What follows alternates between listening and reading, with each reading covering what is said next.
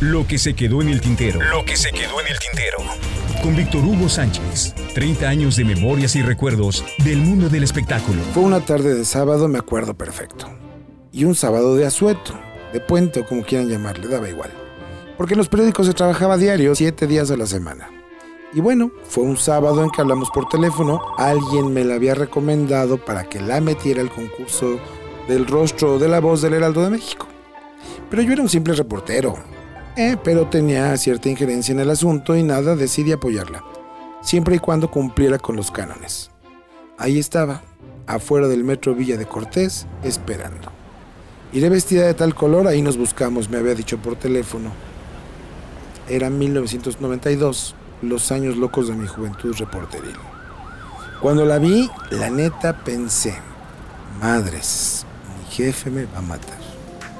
Ana Bárbara era una chavita alta, de complexión más bien rolliza, regordeta y de carita rara. Para el rostro pensé para mí, pues no, no, no, no, no creo. Ojalá cante bien y quizá en la voz tenga una chance. En el breve trayecto hacia el periódico me había contado que era originaria de Río Verde, San Luis Potosí, y su nombre real era Altagracia Ugalde. Vivía en el DF en una casa por Churubusco, propiedad de Marco Antonio Solís el Buki, quien era su apoyo en lo que ella encontraba su camino. Ya había intentado antes en Valores Bacardí y nada. Ni siquiera había sido elegida para el certamen. Ya había tocado puertas y nada. Y ahí estábamos, en mi golf gris, intentando charlar mientras llegábamos al Heraldo. Buenas tardes, don Guillermo. Soy Ana Bárbara. Quiero que me dé una oportunidad de participar. Le juro, le juro que no los voy a defraudar. ¿Por qué viniste en sábado que no trabajan los de administrativo? Pues me dijo Víctor Hugo que de una vez. Y es que no he contado. Ya era diciembre o enero, nadie trabajaba excepto nosotros y las inscripciones para ambos concursos ya estaban cerradas. Pensé que si la conocía tendría una oportunidad, le dije a mi jefe. Porque otra, ese año los participantes de ambos concursos no daban nada nada como para encontrar ganadores. Así que Ana Bárbara había caído al mismo cielo, en el mejor momento.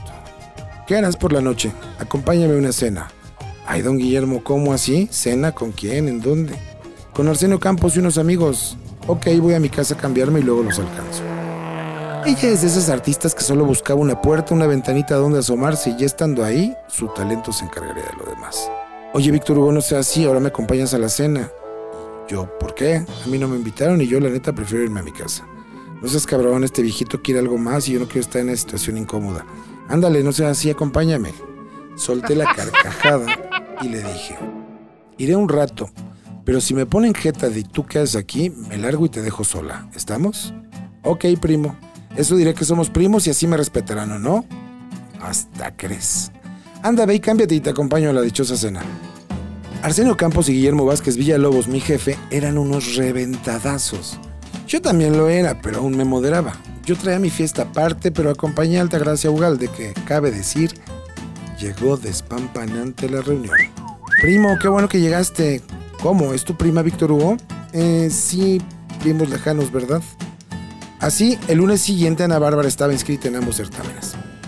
La voz y el rostro del Heraldo.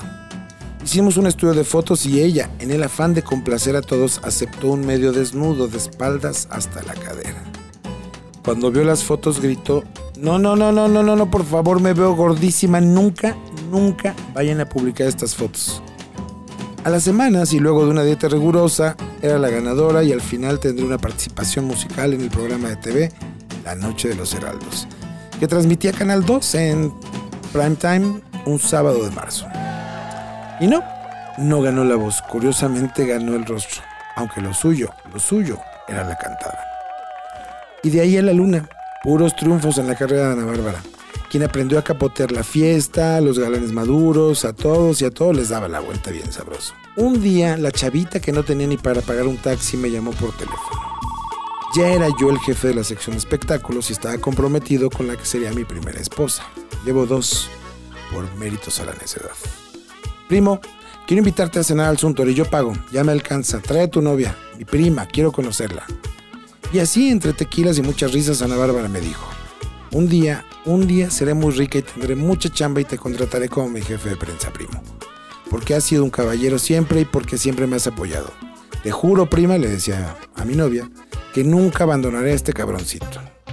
Han transcurrido ya 30 años de esto. Nos hemos vuelto a encontrar pocas veces y no, nunca me dio trabajo o si me buscó nunca me enteré. Yo estaba dos de agarrar la mejor fiesta de mi vida y de perderme en el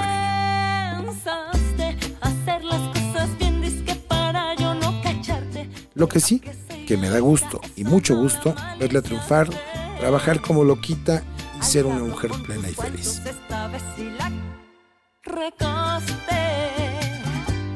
Lo que se quedó en el tintero. Lo que se quedó en el tintero. Con Víctor Hugo Sánchez. 30 años de memorias y recuerdos del mundo del espectáculo.